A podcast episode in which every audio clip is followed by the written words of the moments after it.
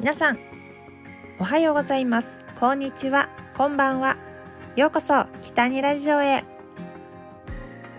えさて私東京駅にある大丸に行ってきました。えー、それはね水着でできたマスクのポップアップストアに行くためです。以前水着のカタログ撮影のお仕事でお世話になりました、えー、その関係でその関係者の方がねあの水着で水着でできたマスクができたよっていうお知らせをもらったので、ちょっと気になってね、行ってきました。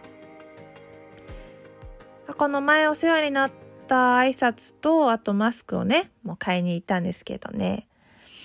あ今、こう、コロナウイルスね、大変な時期で、まあ、ワクチンの接種が始まりましたが、まだまだ、うん、マスクを取って外出は許されなさそうですよね。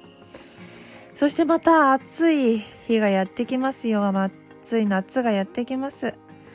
でも水着のマスクなら、まあ、汗をかいても濡れてもすぐに乾くのでいいかなと思って今回ゲットしに行ってきました。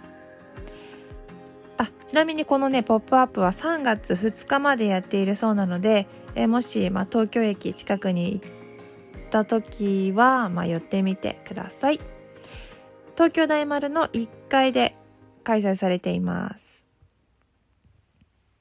で私はね、この今回あの写真、写真のトップ画にしている写真のマスクを購入しました。